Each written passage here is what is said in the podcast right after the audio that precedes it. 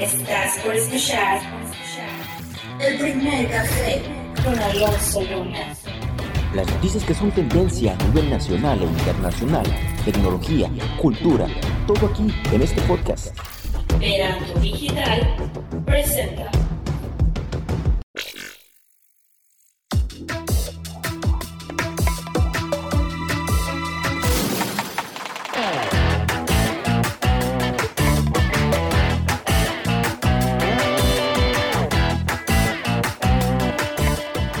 Hola, ¿qué tal? Muy buenos días. Los saluda Alonso Luna, esperando tengan un excelente martes, que hayan despertado con muchísima energía y motivados para iniciar este día. Pero sobre todo que se tome el tiempo para acompañarnos en este podcast y tomarnos el primer café del día.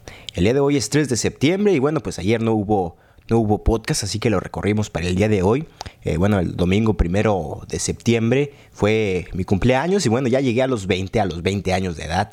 Apenas, apenas me siento en la mayoría de edad ya bueno, ya cuando, cuando llegas a los, a los 20, ya definitivamente dile adiós, adiós a toda la esencia, ¿no? Ya, ya eres todo un adulto. Bueno, eh, bueno, hoy tenemos muchísima información que ha sido tendencia durante la semana, al igual que tenemos la sección de cine con Alejandro Ricocano, tenemos también tecnología y muchas, muchas, muchas noticias. Bueno, sin más que decir, yo le doy la más cordial de las bienvenidas y comenzamos con esto que es el primer café.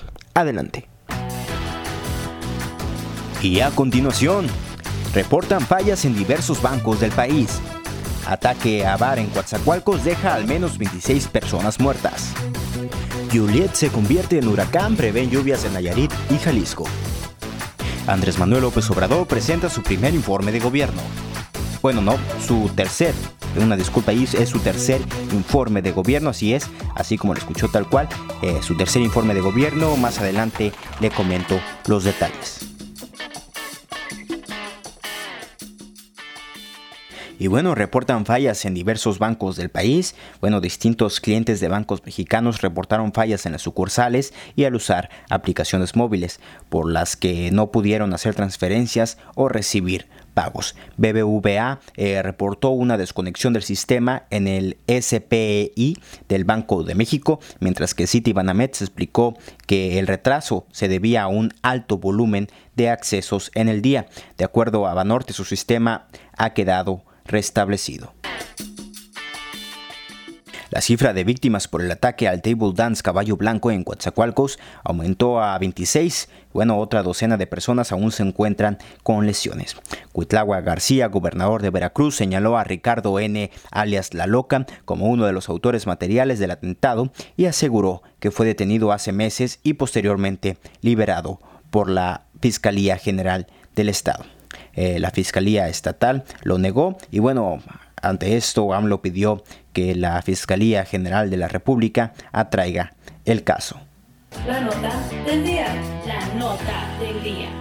Y bueno, titulares de secretarías, empresarios, gobernadores y demás figuras de la política mexicana se dan cita en Palacio Nacional, eh, bueno, el día domingo para escuchar el mensaje del presidente Andrés Manuel López Obrador con motivo de su primer informe de gobierno. Y bueno, sobre eso usuarios de redes sociales expresaron su confusión al percatarse que en Palacio Nacional se indicó que el presidente Andrés Manuel López Obrador rendía su tercer informe de gobierno y no el primero.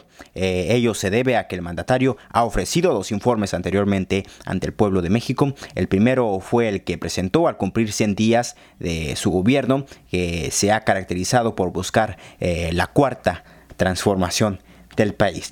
El segundo informe fue el primero de julio, en el primer aniversario de su triunfo en las urnas. Eh, esos comicios fueron los más votadas en la historia de México. Mientras que la ceremonia de esta mañana es la tercera ocasión en la que el titular del Poder Ejecutivo Federal da a conocer eh, los avances que ha emprendido a lo largo de su administración. Por esta razón, el templete del evento en todo momento indicó que se trataba del tercer informe de gobierno al pueblo de México, en tanto que de manera oficial, bueno, pues es el primer informe. Y bueno, ante esto también cientos de personas se reunieron en el Ángel de la Independencia y posteriormente marcharon sobre el paseo de la reforma, esto para protestar en contra, en contra del primer informe de la administración del presidente Andrés Manuel López Obrador. La tormenta tropical Juliet se convirtió este lunes en huracán de categoría 1 en la escala de Saffir-Simpson y reforzó el potencial de lluvias en el occidente de México, informó el Servicio Meteorológico Nacional. El huracán se ubica a 725 kilómetros al sur y suroeste de Cabo San Lucas, estado de Baja California Sur, y avanza al noroeste de a 17 kilómetros por hora. Juliet genera vientos sostenidos de 120 kilómetros por hora y rachas de 155 kilómetros por hora, indicó el sistema meteorológico en su eh, reporte más reciente. Las autoridades recomiendan extremar precauciones por tormentas puntuales en los estados de Nayarit y Jalisco, donde se sugiere evitar la navegación por fuertes vientos y oleajes. Se prevé que este martes se convierta en huracán categoría 2 a 780 kilómetros al sur suroeste de Cabo San Lucas y que el viernes se reduzca a tormenta tropical lejos de las costas mexicanas. El Pleno de la Cámara de Diputados discutirá y aprobará mañana con carácter urgente eh, la resolución eh, a la reforma a la ley orgánica del Congreso General propuesta por Morena para mantener la presidencia de la mesa directiva y bueno, sin cumplir la rotación anual de ese cargo entre las principales fuerzas políticas. Por conducto de Pablo Gómez, la fracción morenista presentó esta tarde ante la Junta de Coordinación Política su iniciativa para ser enlistada con dispensa de todos los trámites en el orden del día de la sesión del martes y bueno, con la intención de turnarla inmediatamente al Senado para los mismos efectos. La modificación propuesta al artículo 17 de la ley orgánica considera la alteración de la presidencia de la mesa directiva en el Palacio de San Lázaro. Entre los tres grupos parlamentarios eh, con mayor número de diputados, bueno, salvo en el caso de que el presidente de la mesa directiva pertenezca al grupo parlamentario que por sí mismo eh, cuente con la mayoría absoluta de la Cámara de Diputados.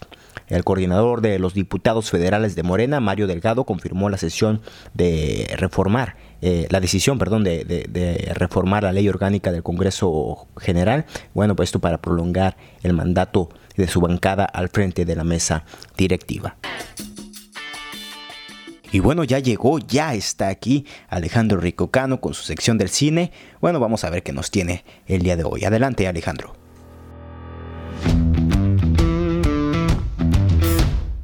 Esto es la sección del cine con Alejandro Ricocano.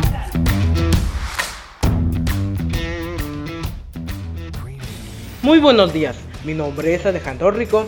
Sean bienvenidos nuevamente a esta sección titulada La película de la semana. Quiero agradecer a Alonso por permitir integrarme a esta nueva sección y platicar sobre cine cada semana. En esta sección se hablará sobre un largometraje o como comúnmente se le conoce, película. Cada semana se analizará una película en particular, mencionando algunas de sus características y tratando el tema lo más sencillo posible, sin ser expertos en cine. Cada uno de los filmes serán viejos y nuevos, además de que no solo serán de Hollywood, sino de talla internacional, porque recordemos que el cine no se hace en un solo lugar. Si te gusta el cine y no eres un experto, este es tu lugar, porque tampoco lo somos. Quédate con nosotros y sigue disfrutando de la película de la semana en el primer café con Alonso Luna.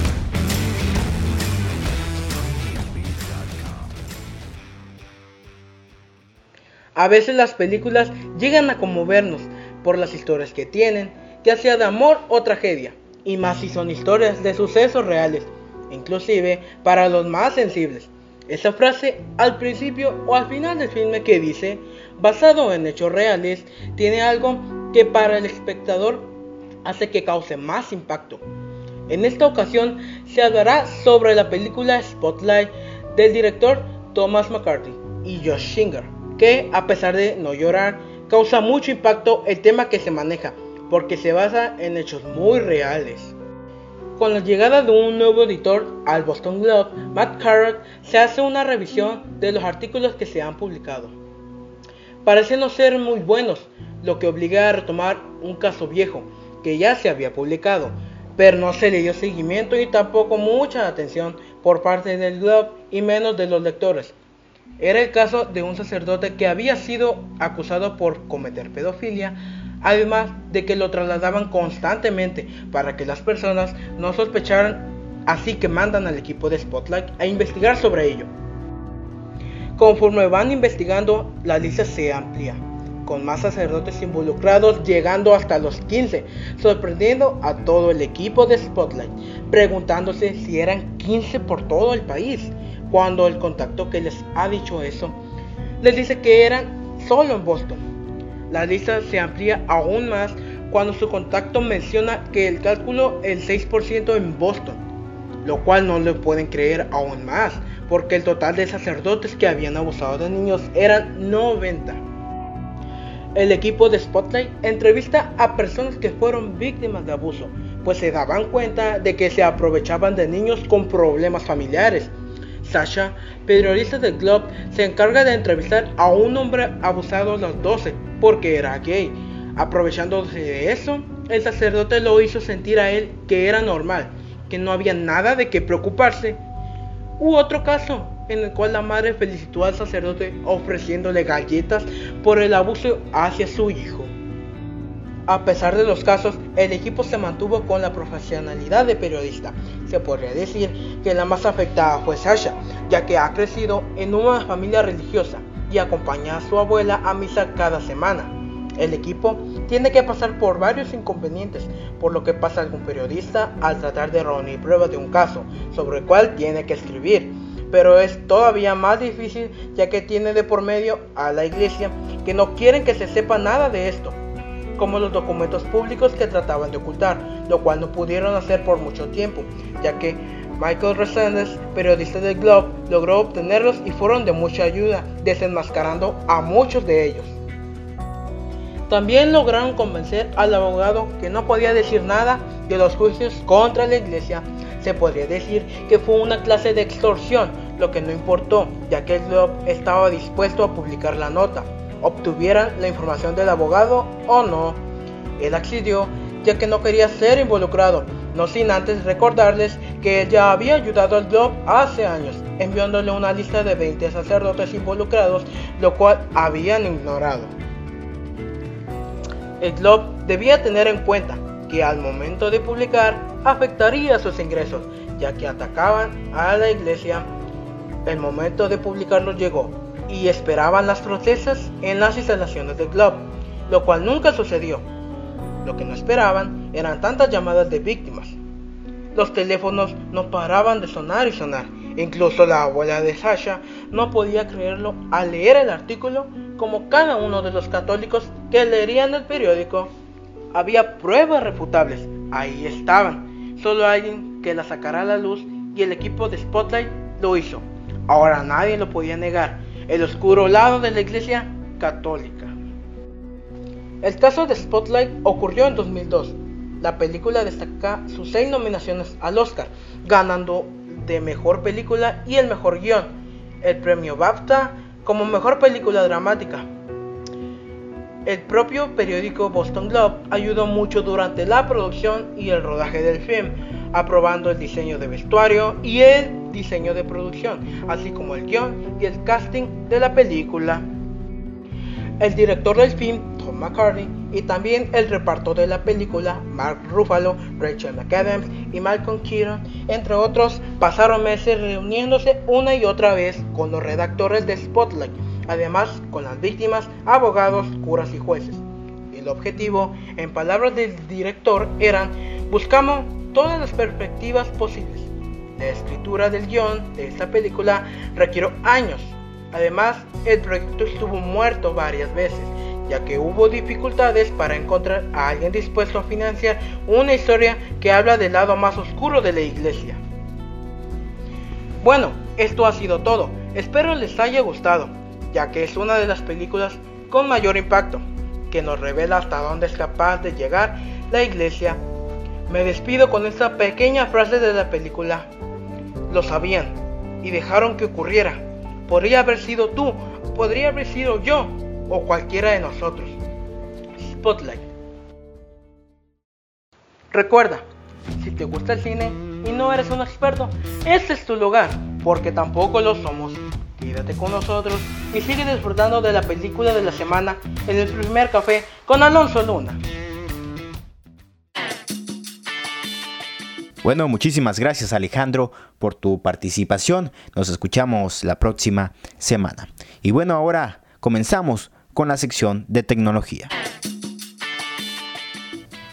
Y bueno, hay una nueva campaña que permitirá a los consumidores que paguen con latas algunos servicios como Netflix, eh, Telcel, Movistar, Cinepolis, Easy y Pase. Eh, se trata de una iniciativa de Grupo Herdes que busca darle un nuevo uso a las latas en lugar de convertirlas en basura. Es decir, la compañía colocará distintas máquinas eh, para depositar latas y así obtener dinero electrónico. En pocas palabras, si comprase unos granos de elote para preparar un atún o una lata de champiñones para darle más sabor a tu pasta, bueno, pues podrás canjear eh, la basura para obtener beneficios a cambio. Solo tendrás que ir a una máquina recolectora e ingresar tus latas sin aplastar.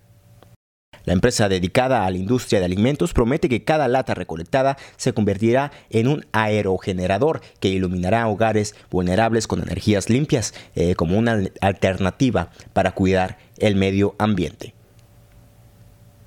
Y bueno, hasta el momento hay algunos puntos en la Ciudad de México y el Estado de México en los que tú podrás encontrar este tipo de máquinas y bueno, los puedes buscar en, redes sociales y pues ahí encuentras cada uno de los puntos, ¿no? Cada lata equivale a un peso mexicano y a partir de ello, bueno, tú podrás hacer tus sumas y bueno, con el fin de, de pagar lo que más te convenga.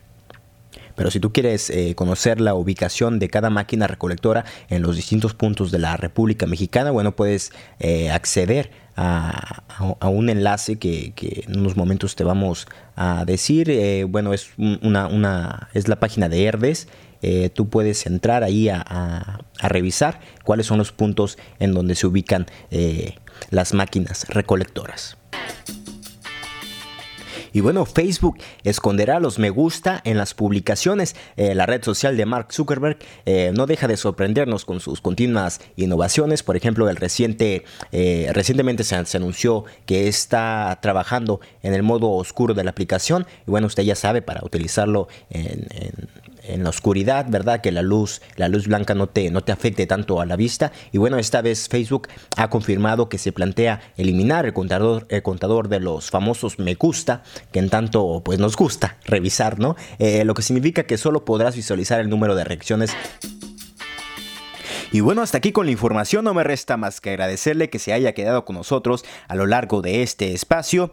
Y bueno, nosotros nos escuchamos el próximo lunes a partir de las 7 de la mañana con muchísima más información para compartir con usted. Mi nombre es Alonso Luna, muchísimas gracias, hasta la próxima.